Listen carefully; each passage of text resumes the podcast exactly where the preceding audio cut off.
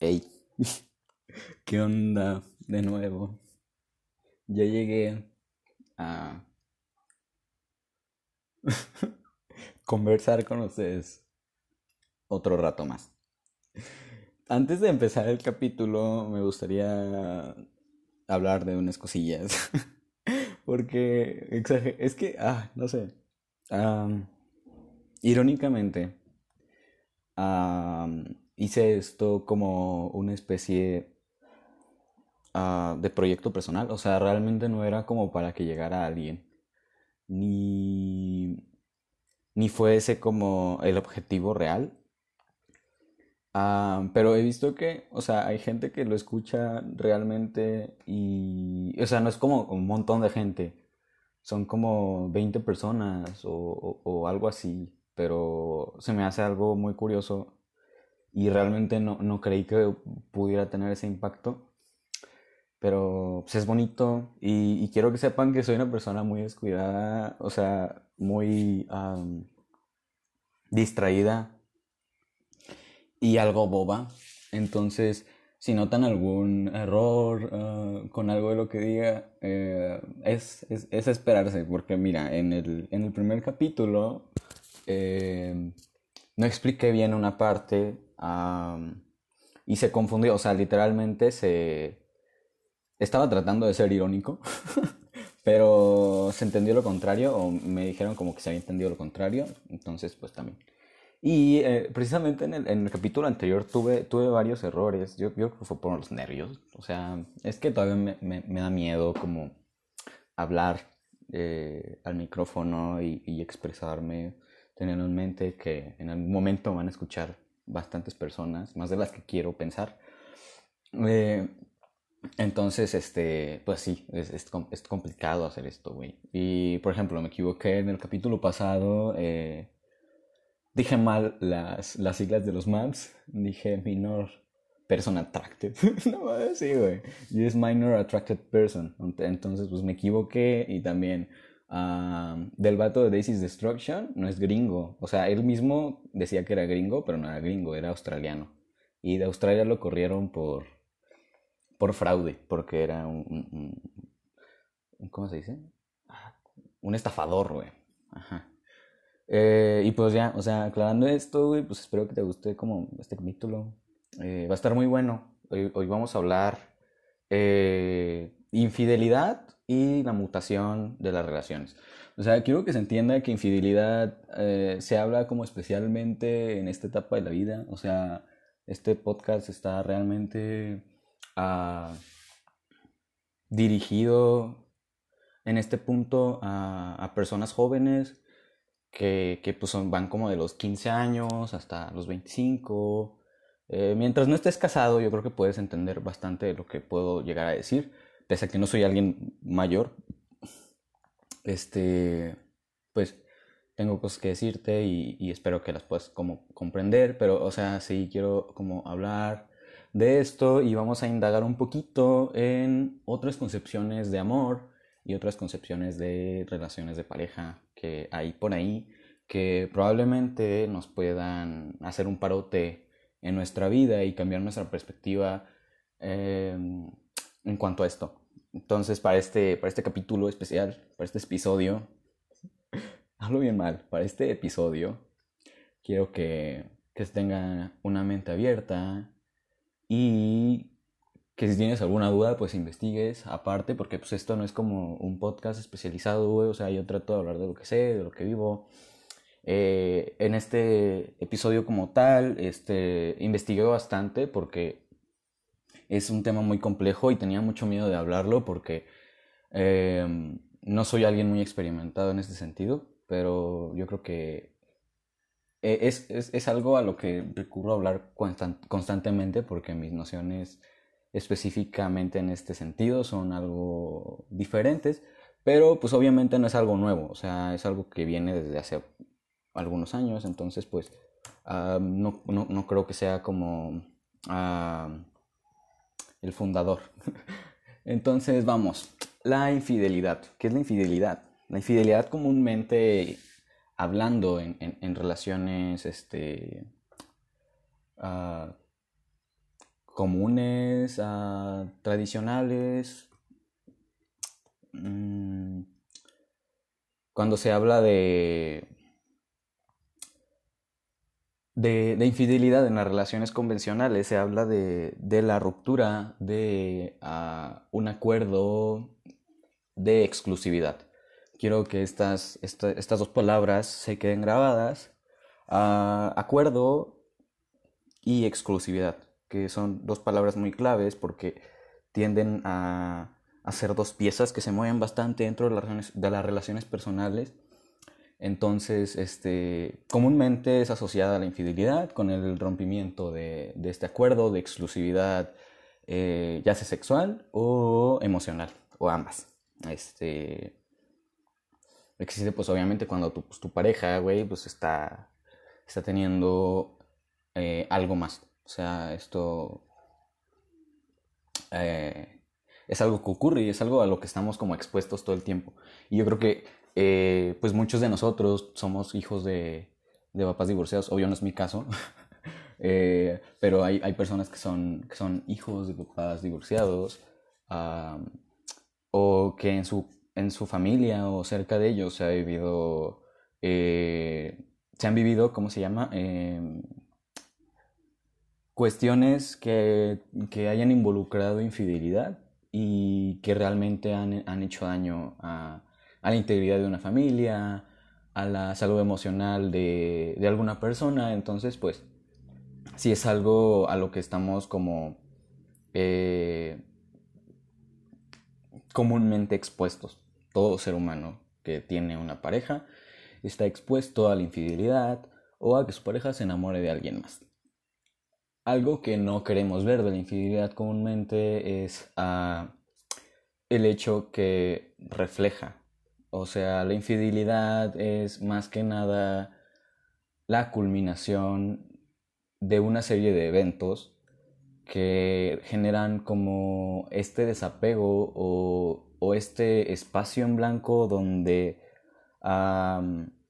el remordimiento social de la infidelidad no existe, güey. O sea, hay como... les dije que era complejo explicar todo esto. hay como sucesos que nos alejan de las personas, vamos. Eh, especialmente nuestra pareja, porque si te fijas somos personas como muy, muy exigentes en cuanto a nuestra pareja. Entonces, este, cuando veo que, que mi novio, que mi novia, eh, lo que sea, Eh, mi pareja, para dejarlo como ambiguo, este, cuando veo que mi pareja está, está teniendo alguna actitud que no me gusta o, está siendo descuidada conmigo o, está de, de, cierta forma mm, mostrando menos interés de lo normal, tienden a, a haber bastantes conflictos dentro de la pareja. Y las infidelidades realmente vienen a reflejar estos conflictos porque, vamos, no es tu culpa que te sean infiel, pero eres responsable de evitar que te sean infiel. Porque las relaciones, este, convencionales eh, tienden a ser, a, tienden a ser, a ser monogámicas. Eh, ¿Qué es lo que quiero decir? Que solamente se tiene una pareja. Eh, sexual, sentimental, de lo que sea. De hecho, se ha romantizado bastante unos conceptos de todo, de la media naranja, que un poquito adelante vamos a hablar de esto, pero eh, cabe, vale la pena mencionarlos en este momento, porque eh, cuando una pareja, vamos, monógama, está, está como totalmente convencida de esta, de esta exclusividad. Este, no es como complicado que esta exclusividad siga su curso natural. A lo que voy, eh, para que te sean infiel, algo debe estar mal en tu relación. Algo debe haber mal eh, en la relación o en alguna de las dos partes de la relación. Eh, Hablando de las dos partes de la relación, me refiero a las relaciones este, convencionales, que son de dos personas. este, relaciones de pareja, vamos. Este, entonces, en alguna de las dos eh, polos, o si no es que en los dos, está habiendo alguna, eh, algún problema, alguna incidencia que se tiene que hablar, o, cosas que, que comúnmente no se tocan porque son cosas muy delicadas y, y realmente más a esta edad tenemos un miedo bárbaro a fracasar en nuestras relaciones. Entonces, estas cosas las vemos como alarmas, pero las tratamos de ignorar, como todo. O sea, todo lo que está mal lo, lo tratamos de ignorar. Entonces, pues lo dejamos de lado y, y, y al final de cuentas, eh, lo que tiende a detonar eh, todos, todo este cúmulo, toda esta bola de nieve de problemas que se vienen cargando desde hace años, este, pues, bueno, años no, pues años, tiempo, algún tiempo, o sea, no, es como oh, años, no sé por qué verga dije años. es que sigue inmenso. Ajá, bueno, es esta bola de nieve de problemas, eh, lo único que hace es estallar con la infidelidad. O sea, la infidelidad tiende a ser la culminación de, de una bola de problemas y de malos entendidos dentro de una pareja eh, lo cual lleva al distanciamiento y a la traición de un acuerdo de exclusividad.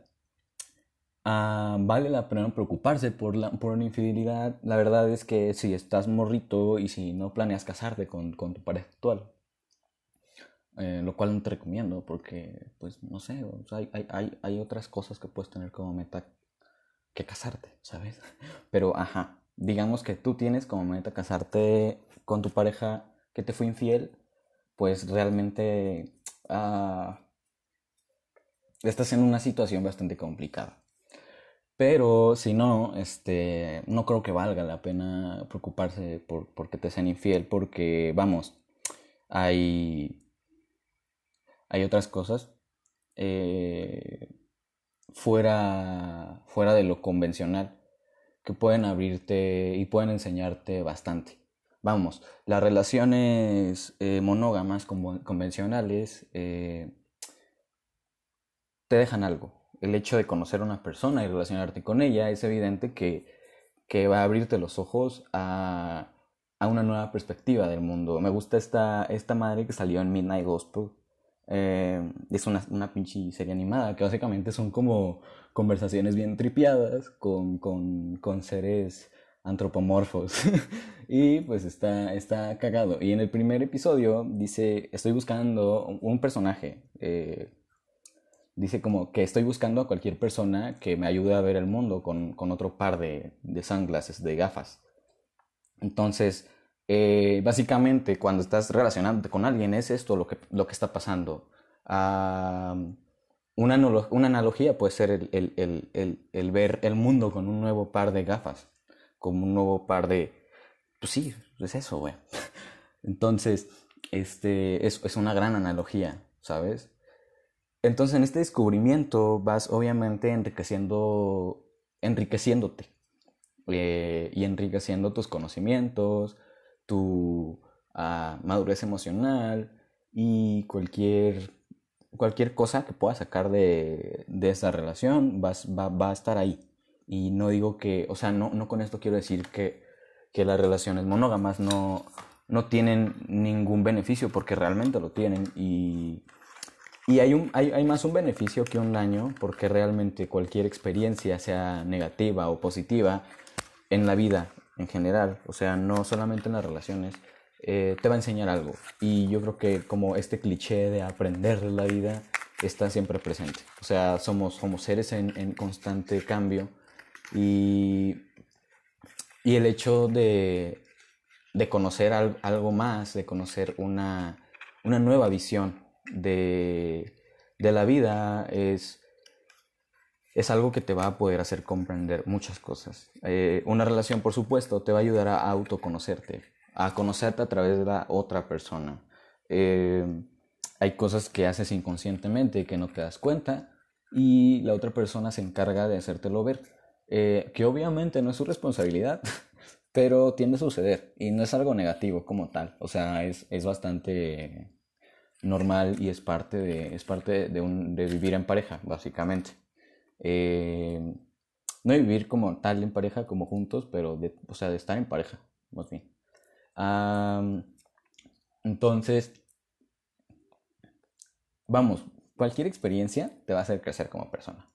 Si tú lo quieres, todo, todo, todo, todo, todo se trata de la eh, intencionalidad que le des a las cosas. Si tú quieres que tus problemas te hundan, si tú quieres que la infidelidad de tu pareja te hunda, te va a hundir. Y si tú quieres que la infidelidad de tu pareja te haga crecer, pues te va a hacer crecer. Pero el chiste es que tú tengas la intención. vamos, que esto en terapia fue lo más básico que, que, aprendí. Porque yo, yo voy a terapia. Algo que no necesitamos saber, pero voy a terapia. Entonces, en terapia psicológica te dicen, mira, en esta caja tienes tus problemas. Entonces, todos tus problemas están ahí.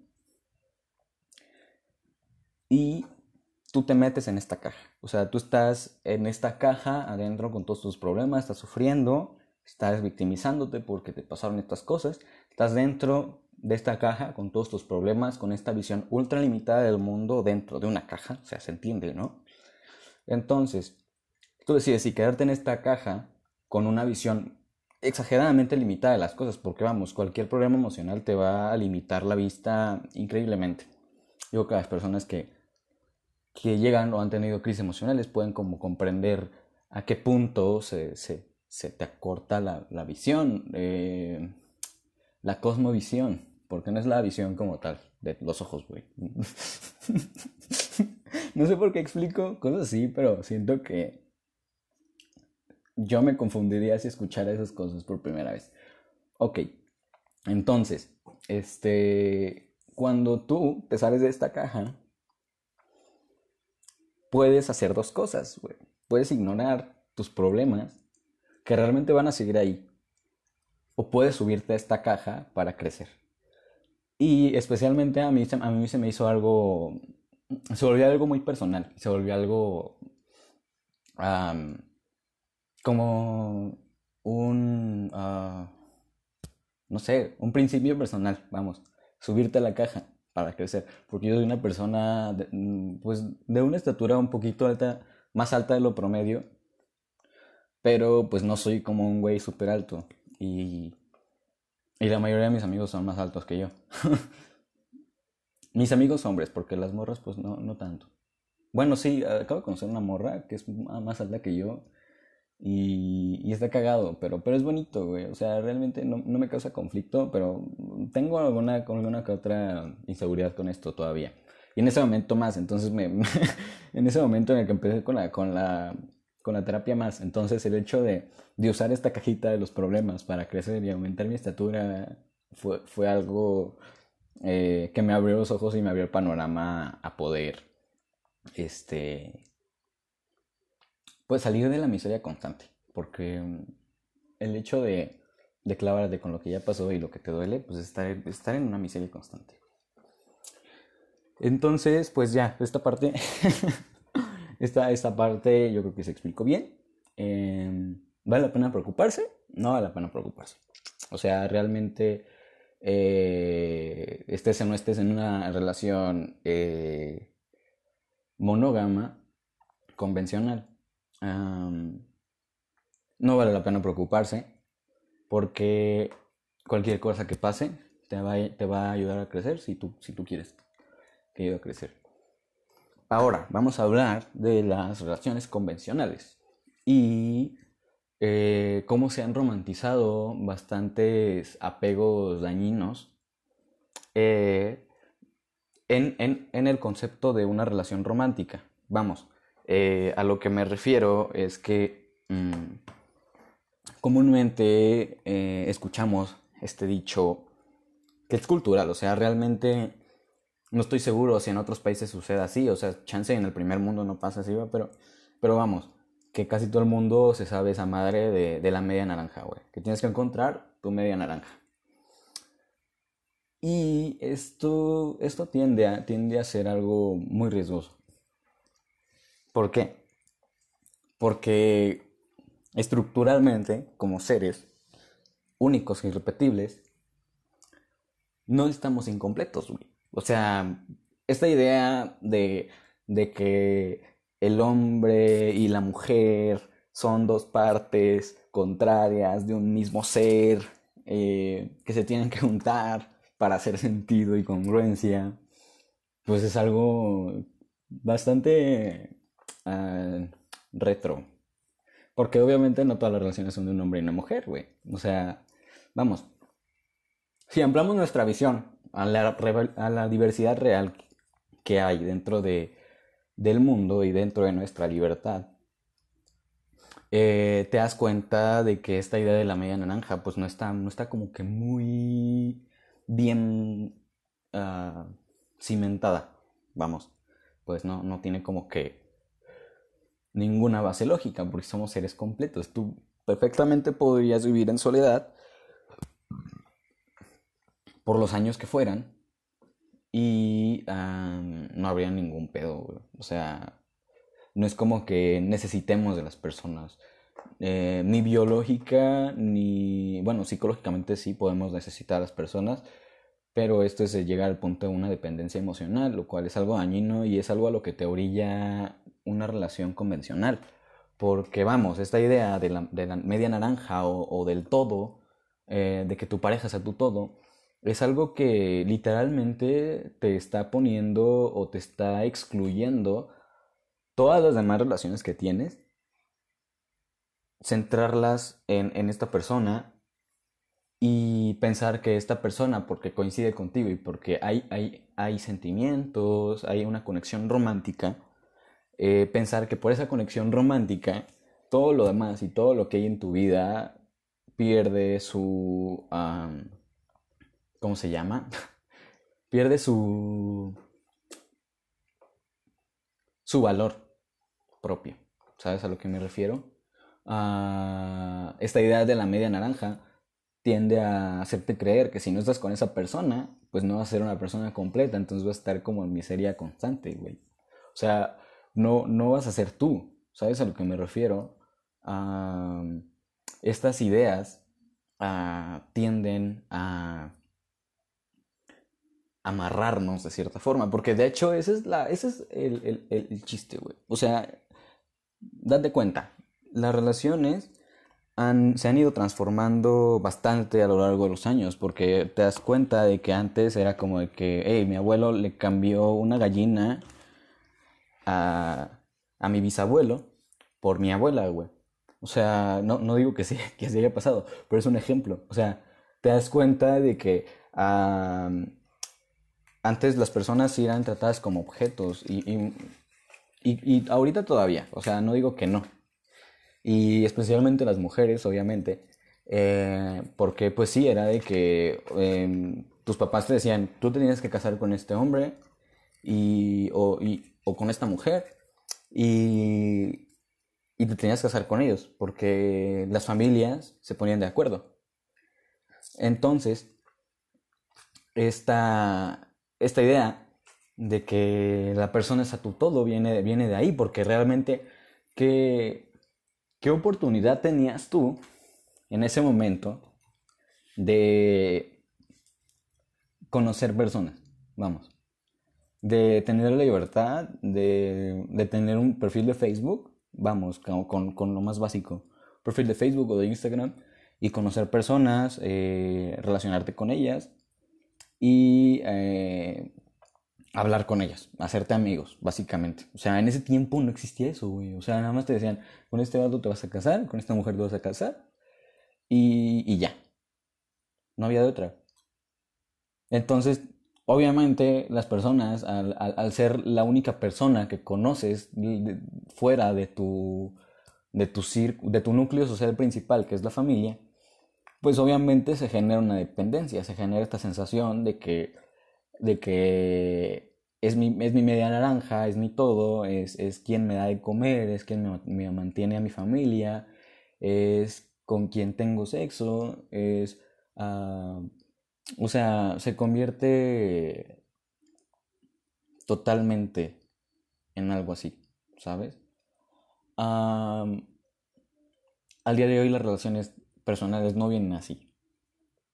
Al día de hoy tú, tú, tú tiendes a escoger, pero detrás de, detrás de escoger están estas ideas preconcebidas de las relaciones que nos quieren orillar a lo mismo de antes, que nos ponían una persona enfrente y, y esa era persona tenía que ser nuestro todo, porque con esa persona íbamos a casarnos, íbamos a procrear, íbamos a construir una familia, íbamos a construir el futuro de esa familia, íbamos a trabajar por ello, nos íbamos a convertir en esclavos de nuestra propia vida.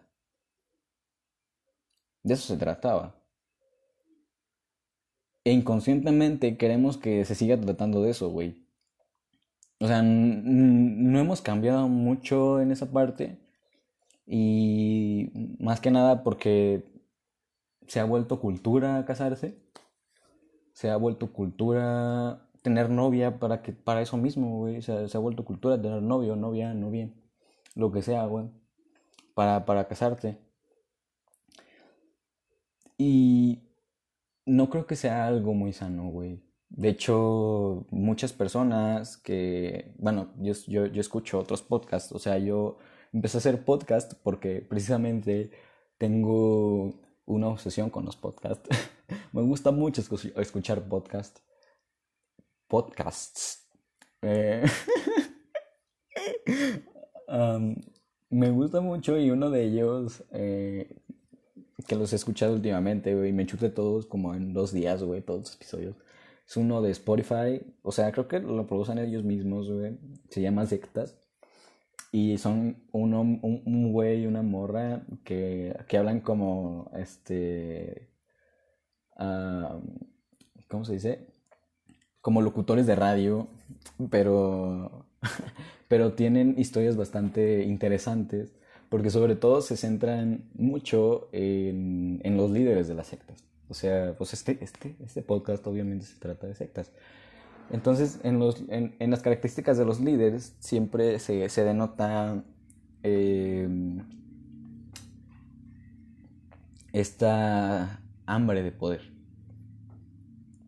Esta hambre de poder que nuclearmente viene a ejercerse con su pareja, en caso de los hombres.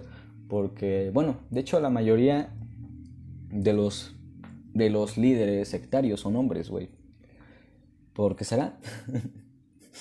Eh, bueno, entonces este, quieren, o sea, se da a notar que estas personas son, son personas que están, dije personas uh, obsesionadas con el poder.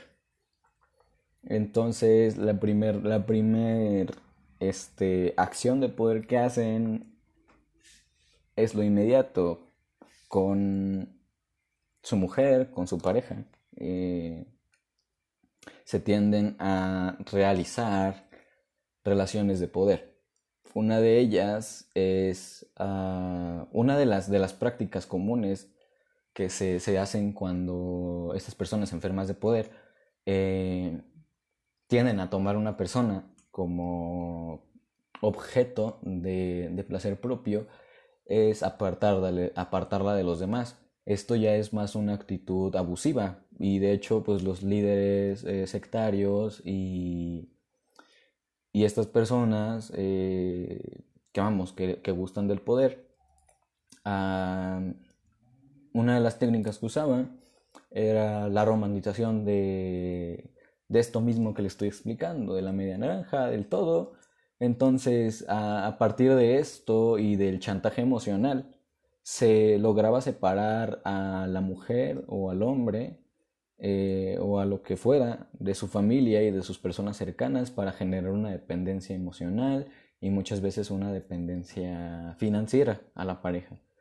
Entonces la vida fuera de esa pareja se vuelve, se vuelve algo impensable y yo creo que ahorita sí se hace conciencia de esto y es algo bastante obvio que un abusador busca alejarte de, de las personas que son importantes para tu vida. Pero es, es muy curioso cómo se han romantizado estos términos, estos términos, vamos. Porque una pareja obviamente no puede ser tu todo, güey. O sea, en algún momento tu pareja va a faltar y el hecho de, de dar por hecho a tu pareja ya es algo bastante nocivo para ti porque no estamos seguros realmente, la vida es como una moneda al aire todo el tiempo. entonces no estás seguro de que vas a tener el mismo efecto un día tras otro y mucho menos que esta persona va a seguir viva.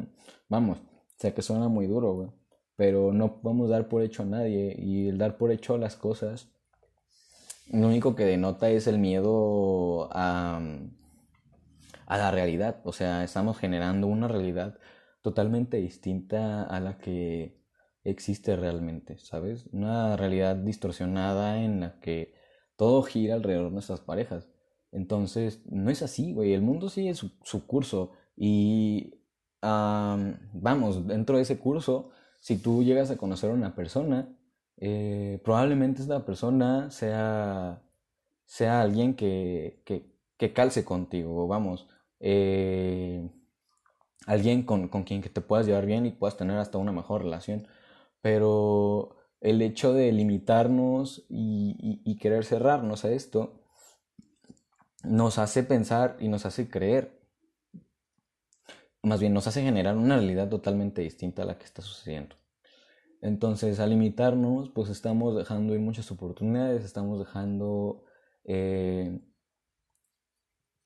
vamos, estamos dejando ir partes de nuestra vida eh, por aferrarnos o, por depender de personas que obviamente no es nuestra culpa, o sea, todos, todos, todos, todos estamos, este, en riesgo de, de, tener algo así, porque si te das cuenta, todos estamos educados eh, de la misma forma, o en su mayoría. O sea, las personas de México, güey, o sea, estamos educados para eh, tener novia y si esta relación dura bastante, eh, casarnos con ella. O sea, tener novia o novio, lo que sea. Este. Entonces estamos como educados de esta forma y realmente nos, nos, lo meten en la cabeza y no solamente nuestra educación, sino que la cultura en general eh, se ha ocupado de, de, meternos en la cabeza estas ideas de que solamente una persona existe para toda nuestra vida, lo cual es, es una mentira, o sea, probablemente nunca vamos a acabar de conocer a esta persona pero hay cosas que, realmente no queremos aprender de otras personas. Eh, vamos, la utilidad real de una persona dentro de nuestra vida ah, no puede llegar a ser tan relevante, ¿sabes? Y, al final de cuentas, todas estas ideas que podemos absorber de, de, las parejas se van transmutando con las nuestras. O sea, realmente no podemos llegar a ser como ellos ni, ni deberíamos. Podemos aprender muchas cosas y, y, realmente eso se trata. Pero cuando el coste de, de, aprender, que es muy cliché, yo sé, o el coste de crecer es, es limitarte, mm, probablemente no valga mucho la pena. Probablemente. Eh, y probablemente no, no, no llegue a terminar bien, porque la dependencia emocional es algo muy peligroso. Y si no sabes este, cómo lidiar con ella, puedes, puedes caer muy bajo. Puedes caer muy bajo y probablemente necesites terapia psicológica después.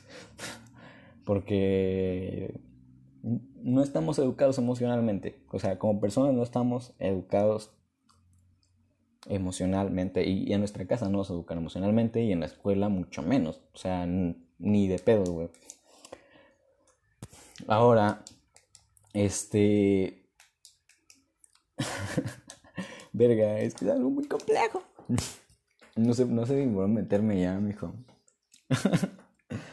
hay, hay, hay, una, ya para cerrar este pedo de la infidelidad, o, sea, un poquillo, y, y, tener una idea de, de cómo las relaciones eh, convencionales afectan nuestra salud mental y emocional, me gustaría hacerles una mención de una, de una canción que, que me llama mucho la atención precisamente por por este juego que tiene con, la infidelidad y la idea de enamorarse de otra persona y de lo negativo que, tiende a llegar a, a verse y lo positivo que realmente es. Esta canción se llama La Magia y es de Sabino, es de su último álbum, me parece, güey. No, no estoy seguro, pero es de, es de Jean, me parece. Ajá, se llama Jean el álbum. Y, y esta, esta rola este, habla literalmente de, de personas que están como en relaciones, pero eh, conocen a otra persona o empiezan a salir con otra persona y deciden estar con otra persona que estar con su pareja primaria, vamos, con su pareja principal con la que al principio estaban. ¿Por qué? Porque sucede algo que él lo llama la magia, que es básicamente enamorarse. Eh, él dice en el coro, este, cuando el cariño y el amor no es suficiente, el impacto de la magia puede más. Y es algo, es algo bastante curioso. Y, no es, y es curioso porque es real. O sea, es algo que realmente pasa. Y este, este, este vato está enmarcando realmente el fenómeno que es de enamorarse de, de, más de una persona. O sea, tú te das cuenta y te fijas y, y, es eso. Pero también enmarca la situación en la que te ponen que dejó a su novio para dejar de ser infiel. Entonces, este, ahí hay un limitante. O sea, tú puedes estar profundamente enamorado de tu novio profundamente enamorado de, del hombre que llegó este, a tu vida, pero tienes que elegir por uno. ¿Por qué? Existe algo que se llama la mutación de las relaciones. O es, es una teoría básicamente sacada en mis huevos. Porque este, las relaciones mutan. Y nosotros pues estamos en constante mutación, estamos en constante cambio. O sea, el hecho de que las relaciones mutan es básicamente un reflejo de que el ser humano está, está mutando. O sea, de que el ser humano cambia estructuralmente sus ideas constantemente y en base a las experiencias este, pues personales, pues, tienen a ser, o sea, las, las formas en las que aprendemos son la empírica, Em, la visual y, la auditiva, o sea, cuando te cuentan y cuando ves algo. Entonces, eh, la empírica es básicamente vivirlo y aprender de ahí. Y la, o sea, la visual es verlo y, que te escuchen, pues que te digan, güey, que te digan que, si haces esto te va a pasar esto. Entonces, este, más que nada, este, la empírica y la visual son las que, las que aprendemos en casita, güey. O sea, que te dicen, los, los, los ideales, vamos. Este, hay una parte, de hecho, muy curiosa dentro de un libro que se llama este, Un Mundo Feliz, que es de Aldous Huxley, donde habla de la... Ah, ¿Cómo se llama? Aquí lo tengo. Voy a, voy a revisarlo rápidamente, porque... Ah, de hecho, no tenía planeado hablar de esto. ah, ah no, este es del de 1948. ah, no, 1984. Ah, sí, aquí está. Ah, la hipnopedia. Vamos, este libro, este libro habla, de, habla de, de, cosas totalmente distintas. Este libro básicamente, les leo la reseña, así de que literalmente el libro dice, esta novela se destaca el desarrollo de la tecnología reproductiva, cultivos humanos e hipnopedia, que es de lo que se está hablando ahorita, que es la educación a través del sueño, y que en conjunto modifican a la sociedad describiéndola como desenfadada, saludable y avanzada tecnológicamente lo que podría ser, una, ser solo una fantasía. La guerra y la pobreza fueron erradicadas y todos son plenamente felices. Sin embargo, la ironía es que todas estas cosas se han alcanzado tras, tras eliminar muchas cosas como la familia, la cultura, el arte, el avance de la ciencia, la literatura, la religión y la filosofía. Eh, entonces, básicamente de lo que se trata, los personajes, la nina y el salvaje de esta interesante novela se presentan como puntos de vista opuestos sobre este tipo de sociedad. La segunda mitad de la novela, en la que John el salvaje, el hijo de los ciudadanos del mundo civilizado, creció con el estilo de vida de, los, de la tribu de los Sunni, indios de los pueblos de Estados Unidos, y su religión no es más que una mezcla de creencias Sunni y cristianas. Sin embargo, también recibe la influencia de la educación que le da su madre, y el descubrimiento de las, de las obras de William Shakespeare. Este, ajá, pues básicamente en este libro se habla de la hipnopedia. ¿Y qué es la hipnopedia? La, educación a través del sueño. La hipnopedia básicamente, o la, describe George Orwell este, muy utópicamente, este, como eh, bastantes niños en un cuarto escuchando un mensaje que se repite una y otra vez, una y otra vez. De hecho es un mensaje bastante moral, vamos. O sea, de hecho, mm, de hecho, este, se habla de que las enseñanzas, eh, las enseñanzas convencionales no podrían llevarse a cabo por la hipnopedia. O sea, en este libro se, trata. Pero eh, otras cosas como son los ideales, este... ¿Cómo se llama? Ideales morales. Eh, pueden ser implantados eh, en la mente de los, de los seres. Entonces.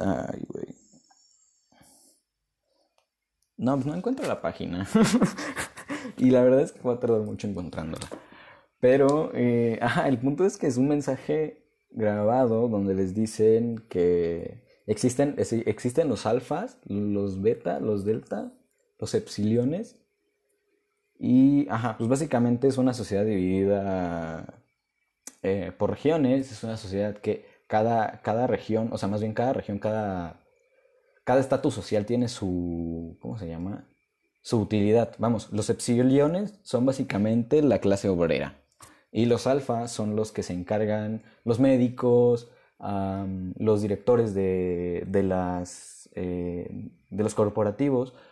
Eh, entonces, em, en estos audios se les mete a la cabeza a los niños eh, que los, que los alfas son, son la, ¿cómo se llama?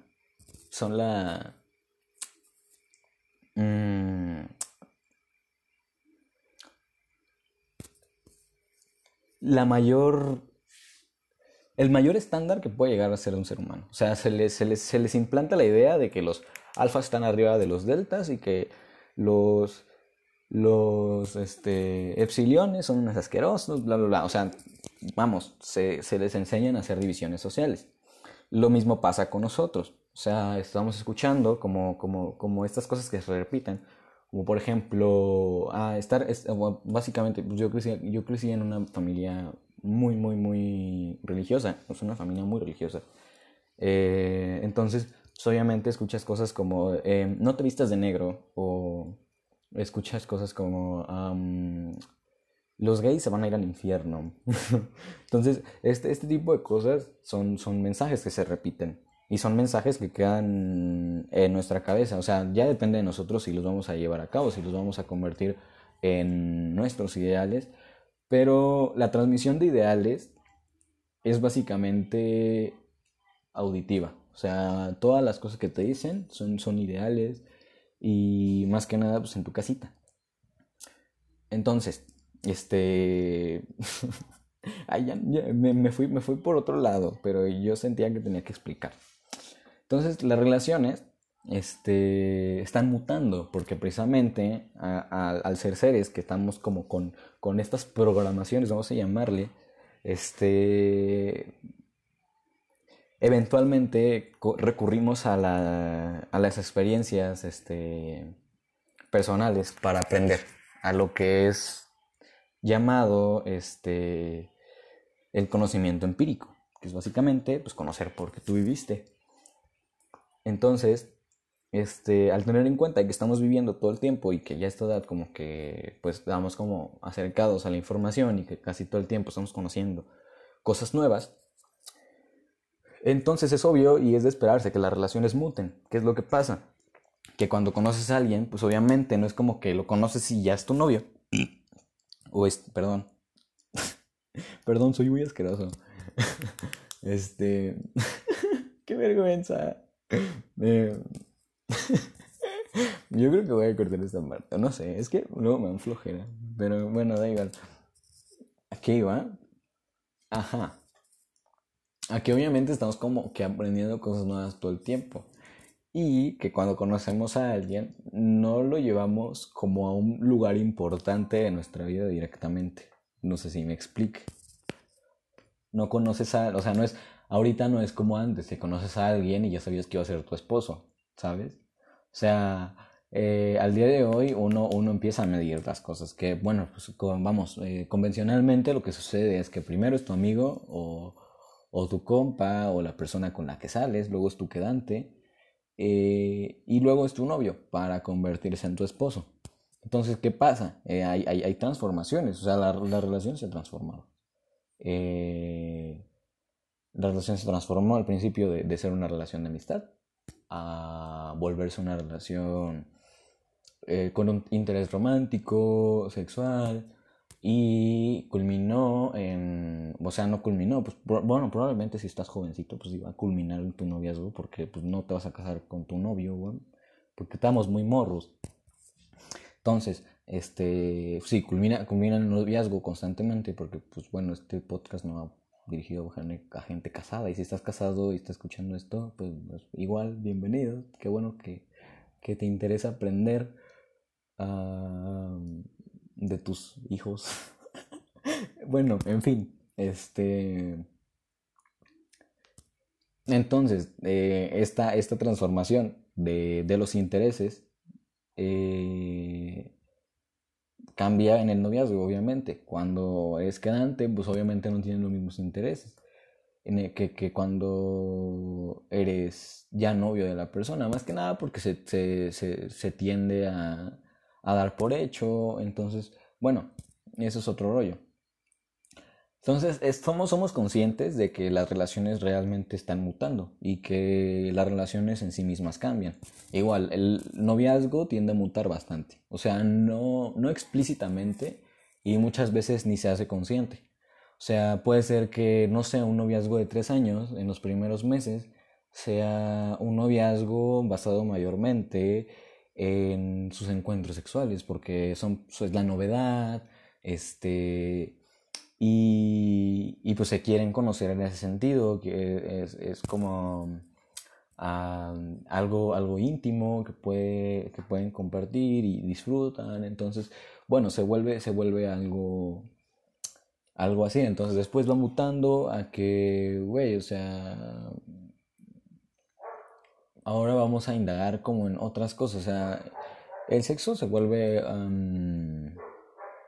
algo más dentro de la relación, pero si hay veces que, la relación se puede basar en eso o, puede mutar en, una relación literalmente ah, con un total interés eh, sexual, vamos, que no tiene nada de malo, o sea, es, cada quien, o sea, no, no es como que hay cosas buenas ni malas, pero, en fin, eh, las relaciones mutan y, cuando, por ejemplo, cuando, cuando te casas, pues, obviamente la relación ya muta y el compromiso se vuelve aún más pesado. O sea, vamos, que cuando estás siendo novio o novia de alguien, este, novia, eh, pareja de alguien, eh, pues vamos, no es como que hay un compromiso súper grande que cuando ya estás casada o, que te dan el anillo o te proponen matrimonio, porque ya, ya son, son, son una familia, o sea,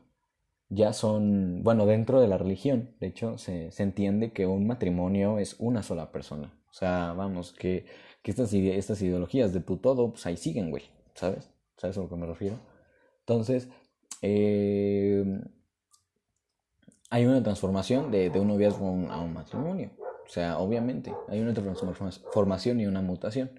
También, cuando terminamos relaciones, eh, la, la, relación tiende a mutar, porque obviamente la, la, relación personal que llevas con tu novio no va a ser la misma relación personal que tienes con tu ahora exnovio. Entonces, este, las mutamos y hay, y hay mutaciones que no queremos aceptar como lo es este caso de la rola que te digo, que es cuando nos enamoramos de alguien más y sustituimos una relación por otra, que es algo bastante satanizado y es una de las cosas, de las peores cosas que te pueden pasar, eh, entre comillas, porque, no sé, para mí no es como, ah, bueno, personalmente no es como algo negativo, pero bueno, o sea, todo depende de perspectivas. Entonces hay mutaciones que no, que no queremos aceptar, como son esas, O sea, y no es que, o sea, no es que no queramos aceptarlas, pero nos duele aceptarlas. Eh, algo que ya va un poquito como introduciendo a la siguiente parte, que es como otras concepciones del amor y de las relaciones, este es... Em, ah, verga, se me fue. Ajá. ¿Qué sientes cuando tu pareja eh, se siente plena con alguien más? Eh, ¿Felicidad o eh, tristeza, alguna alerta, celos? Vamos. Em, ¿qué, es, ¿Qué es lo que pasa dentro de ti?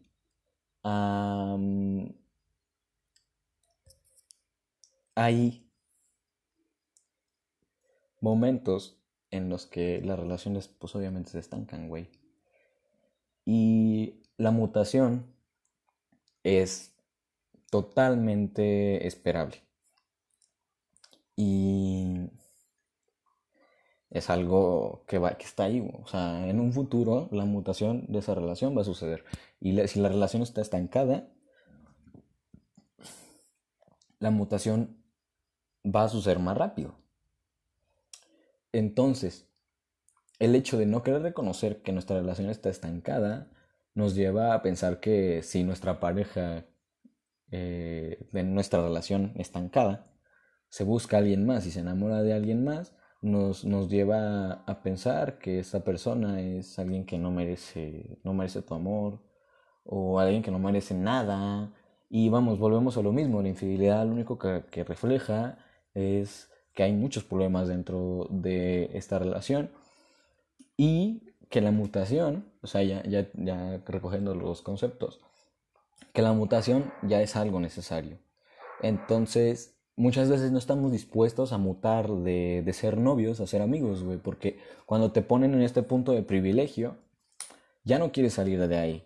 Y el hecho de, de, de salir de ese privilegio eh, te duele. Y, y, no es algo que te duela realmente, es algo que le duele a tu ego, porque es, es más que nada una reflexión del ego. Porque no eres consciente, no, eres, no estás comprendiendo que tu pareja, al, al dejar que esta relación mute, está permitiéndose ser feliz y seguir avanzando, güey. O sea, dentro de la línea, o sea, dentro de su propia vida, estaban planeado que tú te fueras al pito, porque yo ya, ya había aprendido lo, lo, necesario. Y no, no realmente irte al pito, porque no es como que vayamos a terminar la relación y, y luego, luego, este, nos alejamos totalmente de esas personas, que tiende a suceder, pero yo creo que ahorita ya está un poquito más normalizado eso de ser amigos de tu ex y todo ese rollo. Entonces, este, ¿por qué nos cuesta tanto este, llegar a la mutación de, de la relación y, por qué no aceptamos que nuestra relación mute en la relación de alguien más. o sea, que, que, que, que, él y ella, él y él, ella y ella, se conviertan en, en, en otras personas. O sea, ¿por qué nos cuesta tanto aceptar que, que hay un relevo? que hay un relevo y que probablemente la novedad de este relevo pueda mucho más de lo que tú puedes dar como persona. Y no, y no se trata de que la persona no pueda ver tu valor como persona. Vamos, que tu pareja no pueda ver tu valor como persona. Es más, que ve, el valor de su persona, ve, su, ve el valor propio de su persona y no quiere que ese valor propio se estanque contigo. Y esta persona que, está, que está en constante cambio y que no tiene miedo a, a ir mutando sus relaciones, es la que básicamente está ejerciendo su libertad y está haciendo todo en pro de su crecimiento personal. Entonces, cuando una persona no puede entender esto, sí, tiende a, haber mucho dolor y, se considera una traición pero uno no se pone a pensar realmente eh, cuánto puede beneficiar algo así. Eh, porque pues no podemos comprender realmente. Eh, el sentimiento, ponernos en, en, en, el lugar de otra persona y sentir que está bien, güey. Y si se enamoró de alguien más, pues qué mejor, güey. Estar, estar enamorado es, es algo súper bonito. Y vivir eso sin miedo a que haya una consecuencia, entonces es, es algo muy bonito, ¿entiendes? Entonces, cuando somos sensibles a este tipo de cosas, nos convertimos en personas abiertas a la felicidad ajena. Ahora quiero introducirte con ideas un poquito, pues ah, no nuevas, o sea, no son nuevas, son recientes o relativamente recientes. Pero, vamos, son otras concepciones, otras ideas. Entonces, para esta parte del, episodio, quiero que tengas tu mente abierta, que, trates de, de escuchar con atención lo que tengo que decirte. Porque, o sea, esto es algo muy complejo. Em, vamos a hablar de las relaciones abiertas y otras concepciones del amor. ¿Qué es una relación abierta? Una relación abierta es básicamente, que consta básicamente de una relación jerárquica. O, o no, o sea, no necesariamente jerárquica, porque vamos, hay, hay, muchas, o sea, si le ponemos etiqueta a todo, eh, hay bastantes modalidades de relación abierta. Pero una relación abierta se caracteriza, se caracteriza principalmente por dos integrantes que están enamorados entre sí, pero que tienen relaciones alternas que van literalmente de, pues de coger y de convivir, obviamente. O sea, coger como, o sea, coger como una forma de socializar, más que nada. Eh, y dentro de estas relaciones, pues obviamente no hay como un problema o un, una infidelidad o no se le concede infidelidad el estar relacionado sexualmente con otras parejas porque eh, en las relaciones abiertas constantemente lo único este, exclusivo que hay es el sentimiento, o sea, es el, el amor, vamos, el romanticismo tiende a estar excluido de las relaciones abiertas. Ahora, existe algo que se llama el poliamor y las relaciones abiertas están dentro del, del espectro del poliamor. El poliamor es, es algo, algo bastante complejo, pero si te lo, si te lo quiero resumir, el poliamor se refiere a mantener relaciones sexuales y amorosas de manera simultánea con varias personas, con consentimiento y conocimiento de todos los involucrados. El individuo se considera a sí mismo poliamoroso, capaz de tales relaciones. Sus practicantes hacen énfasis en la honestidad y transparencia con todos los involucrados. Eh, esto es una pinche... Eh, ¿Cómo se dice? Es, es, una puta página de Wikipedia, güey, de poliamor, pero este es algo que está al alcance de todos, entonces vamos. El poliamor, el poliamor es algo algo muy muy muy muy complejo y algo de lo que se puede agarrar.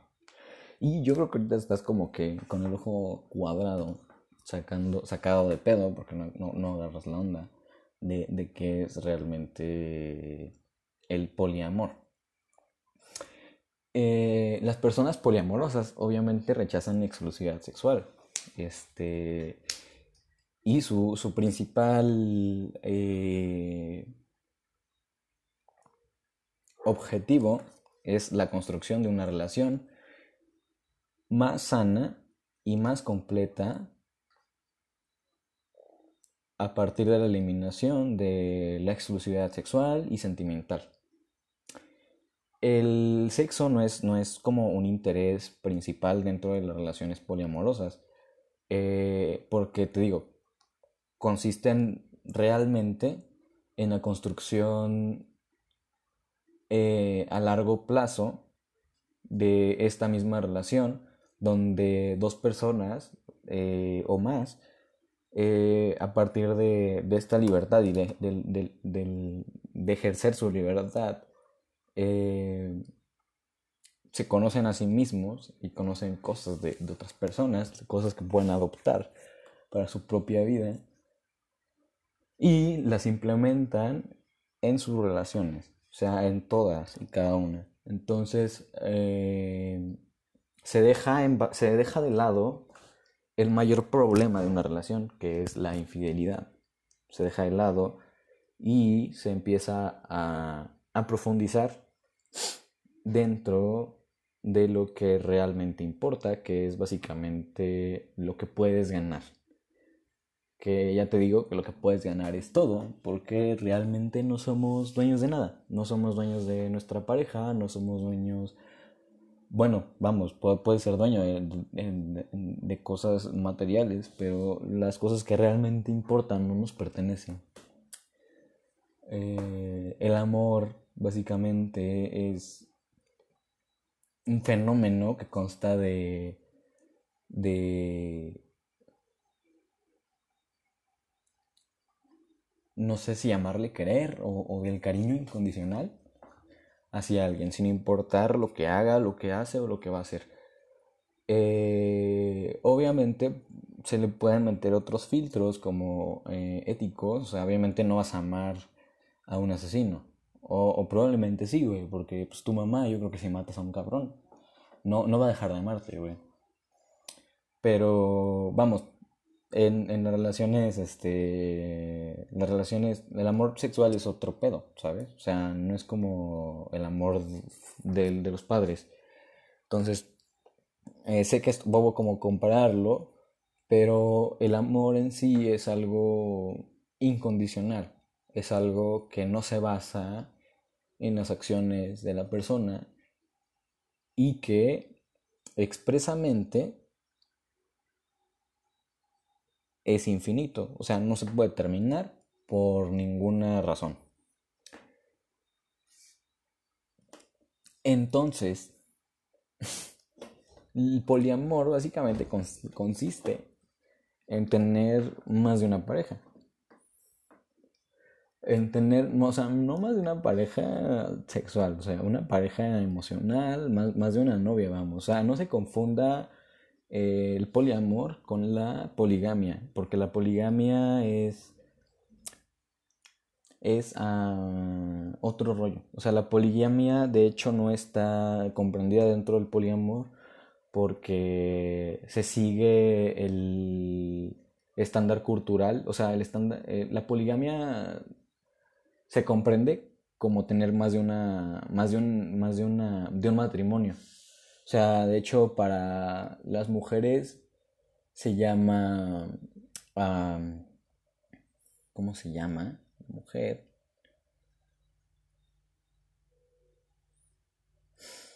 O sea, para la mujer se llama se le llama distinto, o sea, poligamia. La palabra poligamia se usa para referirse a una manera, a una manera codificada de matrimonio o unión múltiple, especialmente en aquellos o aquellas que tienen una base religiosa o tradicional, mientras que el término poliamor implica una relación definida por acuerdos entre los, entre los miembros, más que una norma cultural. Es a lo que me refiero, no es... El poliamor no, no, no es expresamente algo que vaya relacionado con el matrimonio pero hay matrimonios que pueden ser em, poliamorosos, pero em, no respetan la idea del amor libre, que la idea del amor libre es básicamente no tener restricciones, poder, poder amar a quien sea y enamorarse de quien sea y realmente no, no poner no no, no, no prohibir eh, ni el romance, ni el sexo, ni, ni ninguna actividad externa a la pareja, eh, eso es amor libre. ¿Vale? O sea, Y el amor libre se puede hacer entre varias personas. O sea, no estamos eh, concibiendo que la relación es necesariamente de una pareja. O sea, dentro del poliamor hay relaciones de tres o, o hay, hay, hay, hay, por ejemplo, este, parejas poliamorosas que, o, o, triadas poliamorosas que, son, que, que se conocen entre sí, pero sus otras parejas, o las, sí, sus otras parejas no, no tienen conciencia de los demás. O sea, dentro del poliamor hay, hay, tanta diversidad y tantas formas de, de, ver las relaciones que no es como que se puede explicar a palabras simples, ¿sabes? O sea, yo ahorita que lo, está, que lo estaba leyendo, estaba bien emocionado por, por hablarlo, pero me cuesta un montón expresarlo. O sea, realmente es, es muy difícil yo sé que estás pensando que es algo, algo bastante descabellado pensar que tu pareja puede tener, ¿cómo se llama? Eh, algo, algo más. Entonces, yo creo que deberías este, ponerte a pensar.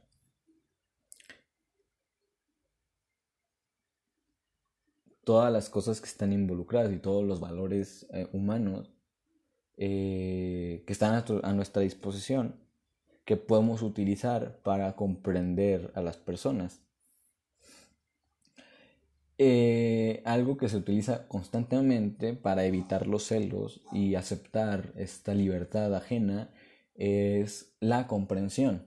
Es un estado emocional de felicidad empática, un estado en el que tú puedes ver la felicidad de la otra persona y sentirse bien por esa, porque esa felicidad existe, independientemente de, de dónde provenga. El término surgió en las comunidades que practicaban las relaciones abiertas y la poligamia. Eh, vamos, la poligamia no es lo mismo que, el poliamor, pero eh, hay, hay, es que hay muchas formas de poligamia y de poliamor. Entonces, este, el hecho de, de que el término esté utilizado por la poligamia, me imagino que es más para, para justificar que el hombre tenga más de una esposa, pero bueno, este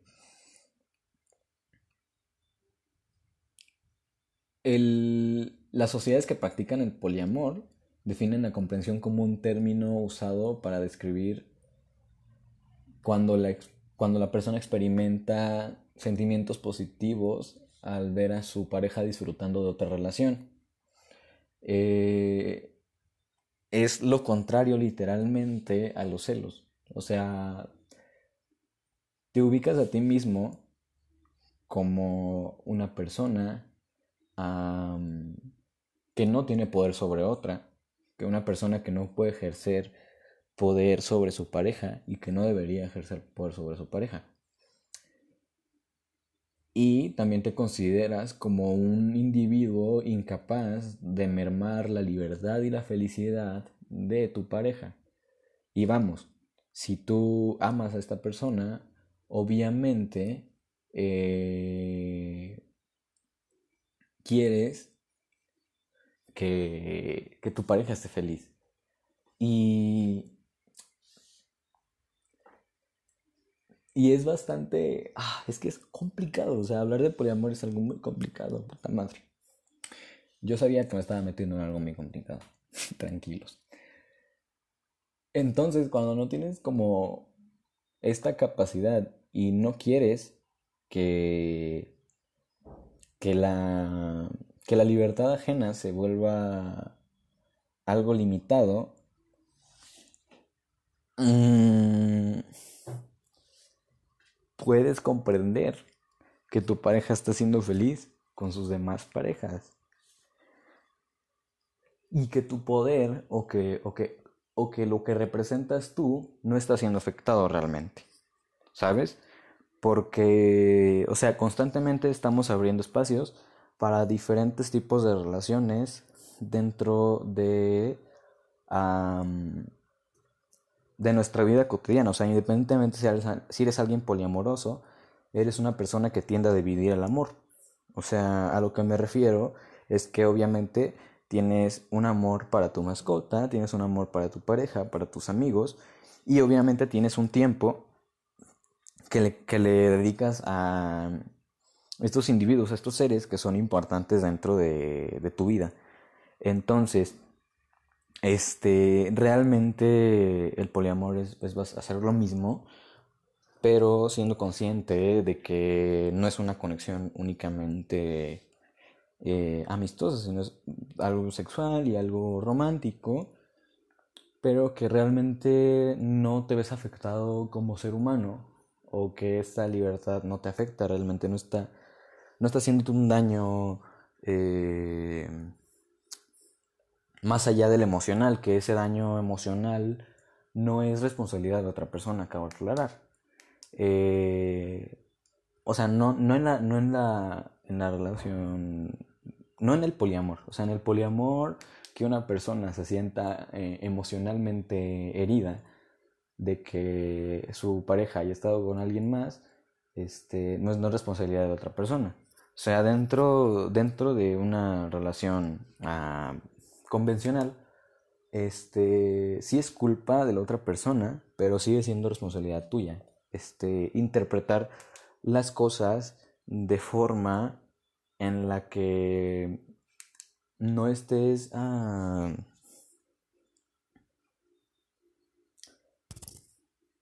menospreciándote.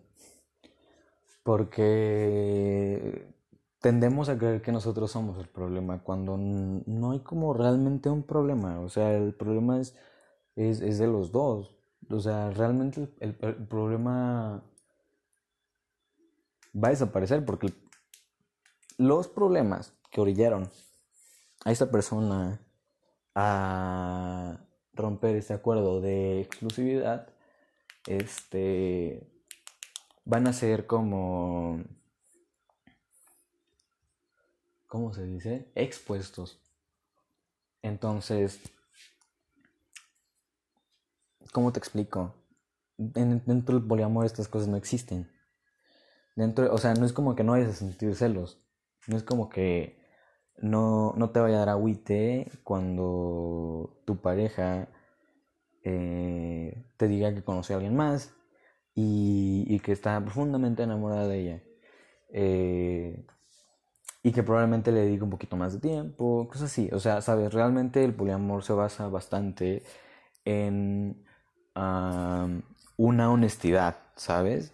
Una, una honestidad y un desapego, una comunicación y una negociación, una delimitación de hasta dónde pueden llegar como seres libres que son. El amor libre, te digo, este, que es otra ideología dentro del poliamor. Eh, pues básicamente te, te, sugiere que puedes amar a quien sea. Puedes amar a quien sea y sin ningún tipo de, ¿cómo se llama? De restricción. Porque vamos, dentro de las relaciones poliamorosas también hay restricciones. O sea, dentro de las relaciones poliamorosas puede ser que con algunos miembros del, del grupo o miembros o parejas de nuestra, de nuestra pareja eh, esté prohibido establecer eh, lazos románticos o lazos sexuales. O sea, sí hay restricciones y hay acuerdos a los que se llegan, pero todo, esa, todo, todo, todo, todo se tiene que hablar. Y realmente cuando una pareja poliamorosa o una pareja que está en relación abierta rompe sus acuerdos y esas reglas, tiende a tener consecuencias bastante bastante pesadas, porque realmente lo que refleja la infidelidad no es, no es tanto uh, que prefieran a alguien más, es más el cinismo de mentir, el cinismo de mentir y de actuar como si nada hubiera pasado. El poliamor elimina todas estas cosas, el poliamor lo que hace es ponerte a hablar de estas cosas que cuestan hablar y eliminarte, digo, el mayor problema que puedes tener dentro de una relación es la infidelidad. Y, probablemente no sea mayor un problema, porque ahorita ya no está tan, tan mal vista y creo que hay muchísimas soluciones a la infidelidad. Y pero, o sea, sí. O sea, dentro del poliamor, eh, cuando, cuando la infidelidad ocurre, tiende a tener bastantes consecuencias. Y la infidelidad es básicamente romper los acuerdos o romper em, la confianza que hay realmente, porque confiar en una persona que sabes que está teniendo eh, parejas alternas, este, pues es algo que obviamente va a estar de la mano de una comunicación, ¿sabes? O sea, hay cosas que tienen que hablarse, hay acuerdos a los que se tienen que llegar. Entonces, no es como que la gente que es poliamorosa no, no sea gente que, que pueda tener compromisos. Realmente son personas muy comprometidas con cada una de sus relaciones. Y dentro de los acuerdos de cada una, tratan o, o deben de... ¿Cómo se llama? Deben de pues respetarlos. Em, la mayoría de los poliamorosos resalta la importancia del respeto y la comunicación con todos sus amores. Eh, ocultar información puede, puede ser algo con, con bastantes consecuencias si es que dentro del acuerdo está, estipulado que debe haber una total transparencia. Eh, las relaciones poliamorosas también constan de un desapego em, que tratan de reemplazar la confianza, o sea, no, no reemplazar la confianza, digo, este, reemplazar la, la confianza prohibitiva, vamos, de las relaciones este, convencionales se reemplaza por este la idea del o sea no, no el desapego como tal pero la idea del todo no sé del auto es que no sé cómo se llama güey no sé cómo llamarlo. Eh, pero la idea de, ser suficiente contigo mismo, no sé si me refiero, no sé si me explico, digo. Este. Los poliamorosos perciben el amor de. el amor que recibe su pareja externo, o sea, al amor que no dan ellos, como un enriquecimiento, eh, más que una amenaza para su vínculo. Entonces, el, dicho este de si amas algo, déjalo ir, si regresa es tuyo y si no, nunca lo fue, describe pues una visión similar, bastante similar. Entonces, eh, dentro del desapego, obviamente, la visión posesiva de las relaciones y la, posición, la, visión este, prohibitiva, donde la confianza se, se, basa en prohibiciones, este, queda eliminada. Vamos, los poliamorosos no tratan de evitar la posibilidad porque obviamente no no ah, no nos pertenecen las personas. No somos dueños de nadie. Y ah, el desapego es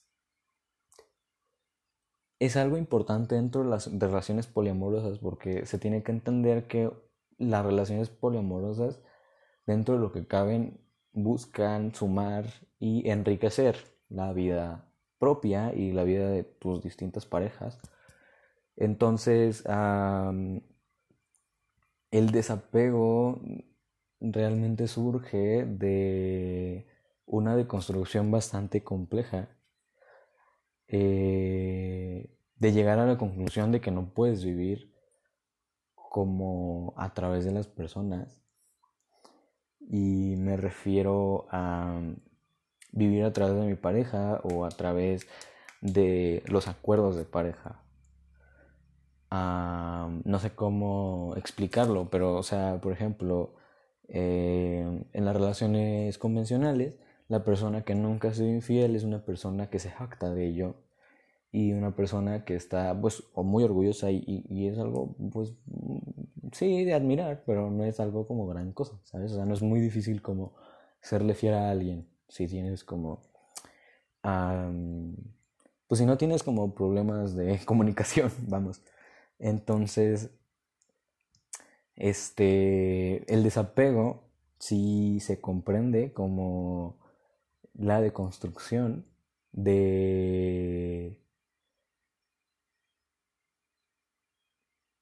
la vivencia a través de de otras personas. O sea, independientemente si es tu pareja, porque vamos, este, el desapego te comprende a ti mismo como, como alguien completo, güey. Como alguien que no necesita, no necesita más, vamos. Alguien que solamente está tratando de, o sea, no, no, no necesita más, pero busca más, porque buscar más es nuestra naturaleza. Y a lo que me refiero con buscar más es enriquecerse a través de, a través de los demás. Y no, no de forma como objetivizando a los demás, sino dándoles la importancia que se merecen, ¿sabes? Eh, valorando realmente la persona y no la relación.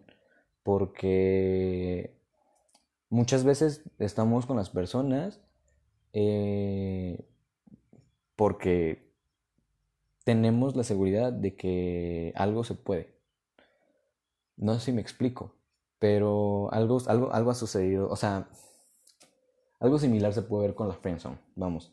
Los güeyes que, que buscan algo con, con, alguien, o los güeyes, las personas que buscan algo con alguien, pero que una de las dos partes, pues no, no siente lo mismo o no tiene sentimientos que puedan llevar más allá la relación.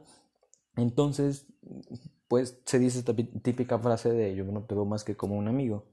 Entonces, eh, la persona que queda como un amigo tiende a victimizarse y a como hacer ver que la persona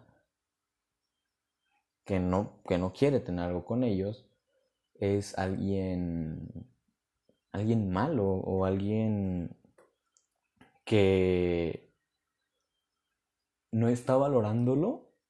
No sé si me explico, pero a lo que voy eh, es que, o sea, dentro de esta situación, tú te puedes dar cuenta de que el interés real no iba hacia esa persona, porque vamos, si tú tienes un interés real hacia una persona, no importa si es tu amigo, no importa si es tu novio, si es tu esposa, el interés va a seguir ahí. Y, o sea, puede ser un interés romántico y lo que tú quieras, pero lo que realmente puedes sacar de esa persona, aparte de tener una relación, es algo mucho más valioso, ¿sabes? O sea, no puedes encasillar el valor de una persona en su disposición de tener una relación o no. Entonces, entendiendo esto, este... Ah, es que está bien cabrón conectar todas las ideas porque me voy por un lado y luego por el otro. entonces, ah, he dicho mucho entonces. En fin.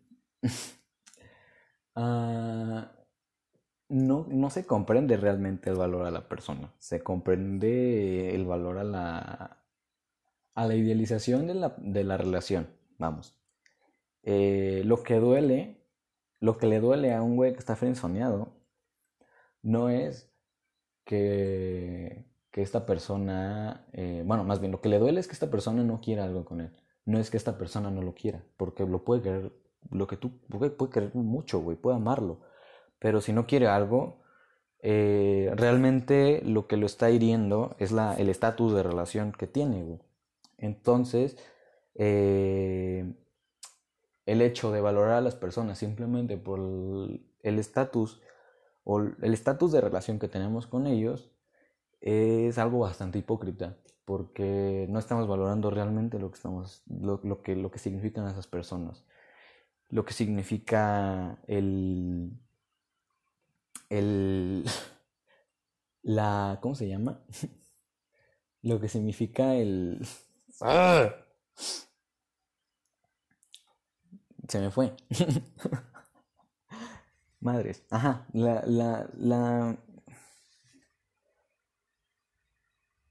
la existencia de otro ser humano. Lo que significa la existencia, la existencia de otro ser humano que es totalmente único e irrepetible. ¿Sabes a lo que me refiero?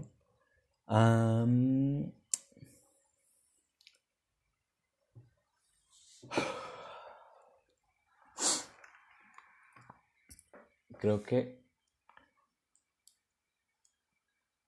he terminado de hablarles de todo esto. Yo personalmente creo en el poliamor. Creo que el poliamor es eh, una forma extremadamente pura de amor. Porque tú amas a esta persona en su libertad. Y la amas tanto que si su felicidad depende de tener más cosas, además, o sea, de tener más cosas, de tener más relaciones, uh, pues es que realmente tu felicidad no va a depender nunca de eso, pero realmente eso te está haciendo crecer como persona. Y eso puede, puede enriquecerte como persona. Entonces, para mí, esto ya es como una un motivo suficiente como para que el poliamor sea algo muy valorado dentro de mi vida. Eh, soy, me considero una persona poliamorosa,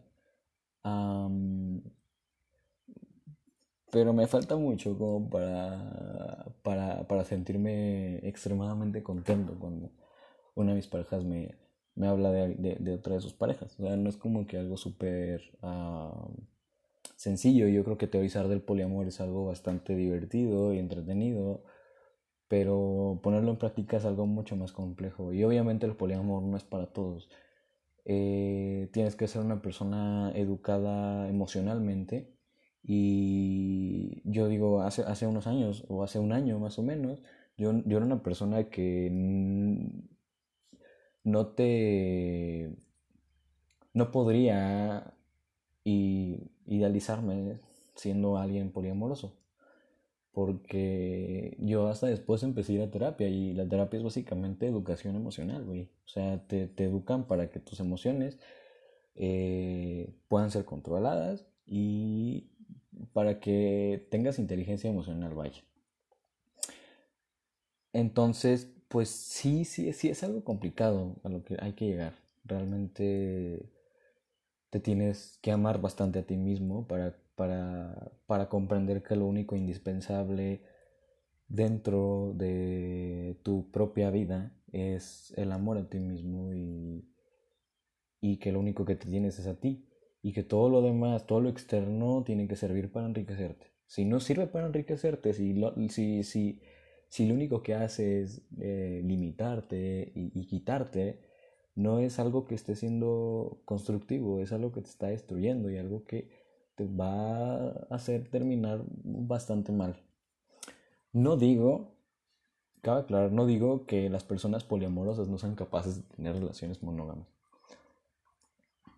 Porque, por ejemplo, si, si, si yo me enamoro de alguien, eh, que estoy enamorado de alguien, pero bueno, si, si, si yo me enamoro de alguien y una de las personas de las que estoy enamorado me dice, Jairo, quiero tener una relación contigo, pero no quiero que sea una relación abierta, quiero que sea una relación, este, monógama, una relación exclusiva. Eh, entonces, si yo, yo, yo, puedo considerarlo, si, si si lo que me puede... Si lo que me... A ver, vamos. Hay, hay que valorar en ese momento, hay que valorar. Yo lo que haría sería valorar cuánto me puede ayudar a crecer como persona esta, esta experiencia Y si decido que, que voy a tener una relación eh, monógama y exclusiva, pues pasar a hablar con mis parejas. Decirles, güey, pues sabes qué, este, estoy teniendo algo exclusivo, o sea, por ahorita no podemos tener nada eh, romántico ni nada sexual, pero eh, podemos ser amigos. O sea, vamos, vamos de vuelta a la mutación de las relaciones. Se muta esta relación abierta o, esta relación poliamorosa hacia un, un, ámbito más amistoso. O sea, no se alejan a las personas porque se comprende el valor de su existencia. Entonces, este es algo, algo, algo bastante bonito el poliamor. O sea, dentro del poliamor tú tienes muchas puertas abiertas para para ¿cómo se llama? tú tienes muchas puertas abiertas para descubrir lo que te hace feliz realmente. Y todo el montón de cosas que puedes vivir como ser humano eh, van a trabajar eh, para ello. O sea, toda, toda la estructura de la vida trabaja para que tú crezcas y te enriquezcas como ser humano. Ahora hay, hay, digo, hay sociales que nos lo han nos lo han limitado porque realmente no está prohibido, legalmente no está prohibido ser alguien poliamoroso. Estamos limitados socialmente. Entonces, yo creo que esto el poliamor es algo muy muy complejo y algo muy interesante. Uh, algo de lo que podría estar mucho tiempo hablando porque es algo es un mundo, güey, realmente el poliamor. Y comprender eh, el amor como tal es algo muy complejo porque te digo, el amor realmente es, es, un acto totalmente desinteresado de cariño. Es un acto que ni siquiera le interesa si va a ser correspondido. O sea, yo digo, amo, amo a... A verga, güey, ¿a quién amo? mm, ¿A quién amo? A ver, a, una persona que pueda amar sin conocerla. Uh,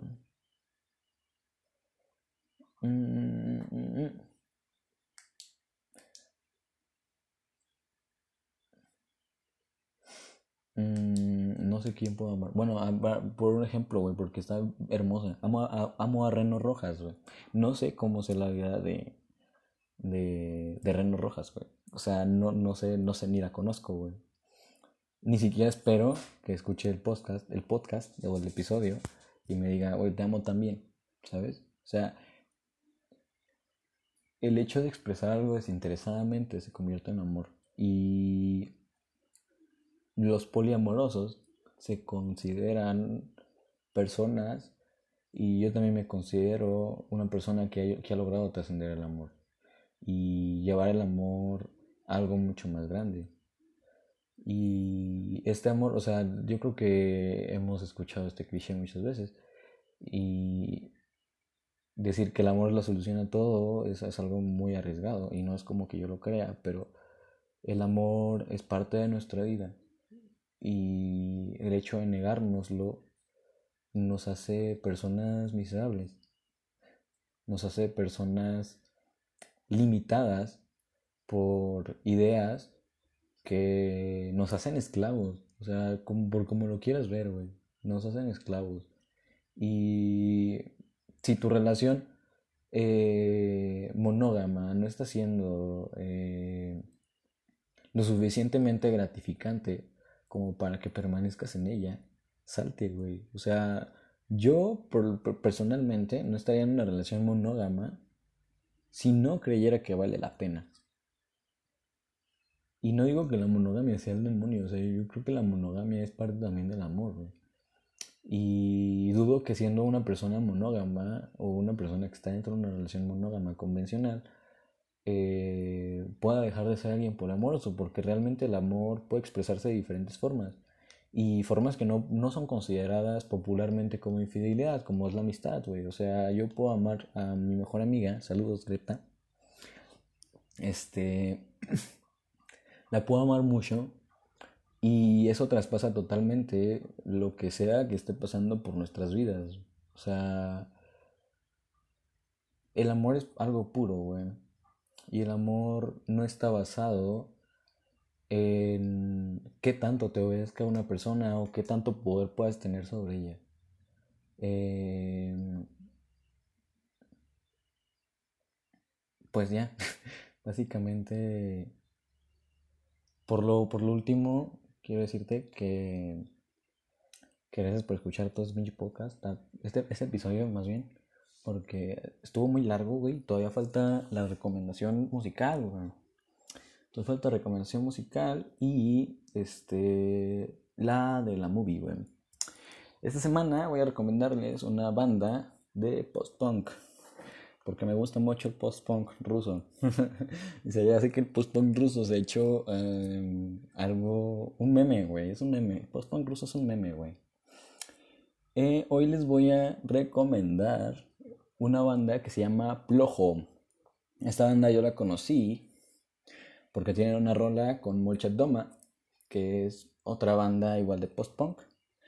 Y esta banda es, es rusa viene de no, Novosib, a la verga, Novos, Novosibirsk, Novosibirsk, Rusia. Eh, tienen desde el 2013 haciendo música y tienen tienen bastante buenas rolas. O sea, de hecho, sus primeras rolas eh, son algo bastante experimental. O sea, realmente tienen un trip bastante singular. Y pues son tres vatos. Se llama Víctor Usakov, Andrei Smorgonovsky y e Igor Starshinov. Entonces, estos tres vatos son los eh, integrantes de Clojo, una banda de post-punk, post-punk ruso, eh, bastante buena, muy recomendada. Eh, cualquier rola de ellos te la recomiendo mucho porque todas están muy bonitas y todas tienen mucho material para sentir. Y la relación, la relación, ay, bien pendejo. es que tengo las, las, ventanas abiertas porque obviamente muchas cosas tengo que leerlas porque no soy alguien eh, extremadamente hábil intelectualmente hablando. Ahora vamos con una recomendación de la movie. Le pedí ayuda a Daira para esto. Por si no conocen, Daira es, es, una personilla que está en mi vida. y es, ella es una cinéfila. Y, y, su novio también, bueno, su novio, bueno, su, ajá. Jair también es una persona bastante... Uh, aficionada al cine. Yo no soy muy aficionado al cine. Quiero aclarar que yo no soy una persona que, que esté, ¿cómo se llama? Enamorada a tal punto del cine porque realmente no, no tiendo a, a, gastar mi tiempo en eso. Yo soy más de videojuegos y todo ese tipo de rollo. Pero, ajá, bueno, le pedí ayuda y el chiste es de que me recomendó varios movies y pues por X o por Y razón no me dieron tiempo de verlas ninguna. Y eh, pues voy a recomendarles una que yo había visto y que yo vi este, no teniendo en cuenta de lo que era. Pero es muy muy interesante. Se llama Climax que es de, y es de Gaspar Noé. Y es básicamente de un grupo de bailarines que les ponen LSD en su, eh, en su bebida. Entonces el LSD se vuelve como... ¿Cómo se llama? un catalizador para una serie de eventos desafortunados. Y pues esta, esta movie está filmada de una forma muy interesante. Está firmada como si fuera una sola toma. Eh, y tiene. Tiene, pues tiene bastantes. Este. bastantes cosas que puede sacarle. O sea, realmente tiende a, a mostrar la humanidad tal cual es, porque, eh, bueno, no, no, o sea, de hecho no está como eh, demonizando el LSD. El LSD simplemente ayuda a que, a que las personas o los personajes dentro de la película actúen como naturalmente actuarían. entonces, vamos, este es, es algo muy, muy interesante de ver y es una película muy cruda eh, que te va a poner eh, incómodo en bastantes este, momentos. Y eh, pues es algo, una película sensorial, o sea, vas a sentirla, es lo que realmente busco ah, cuando, cuando recomiendo películas y música y todo. Al final de cuentas es lo que sientes, no lo que ves ni lo que escuchas, porque te puede gustar lo que ves y te puede gustar lo que escuchas, pero lo que sientes y, el mensaje subconsciente que deja ahí es lo más, lo más puto valioso que puedes tener. Entonces, Clímax de Gaspar Noé. Esta película está en Netflix. Mm, voy a tratar de que las películas que les recomiende aquí estén en alguna plataforma conocida. Y si no, pueden buscarla en Pelis Plus, güey. O sea, de hecho hay bastantes lugares y sitios de películas gratis que no pueden, que no son Netflix. O sea, Netflix obviamente cobra una mensualidad. Pero, o sea, como yo tengo Netflix, pues veo películas ahí cotidianamente. Entonces, pues sí, Clímax, Gaspar Noé. La pueden encontrar en Netflix si tienen Netflix.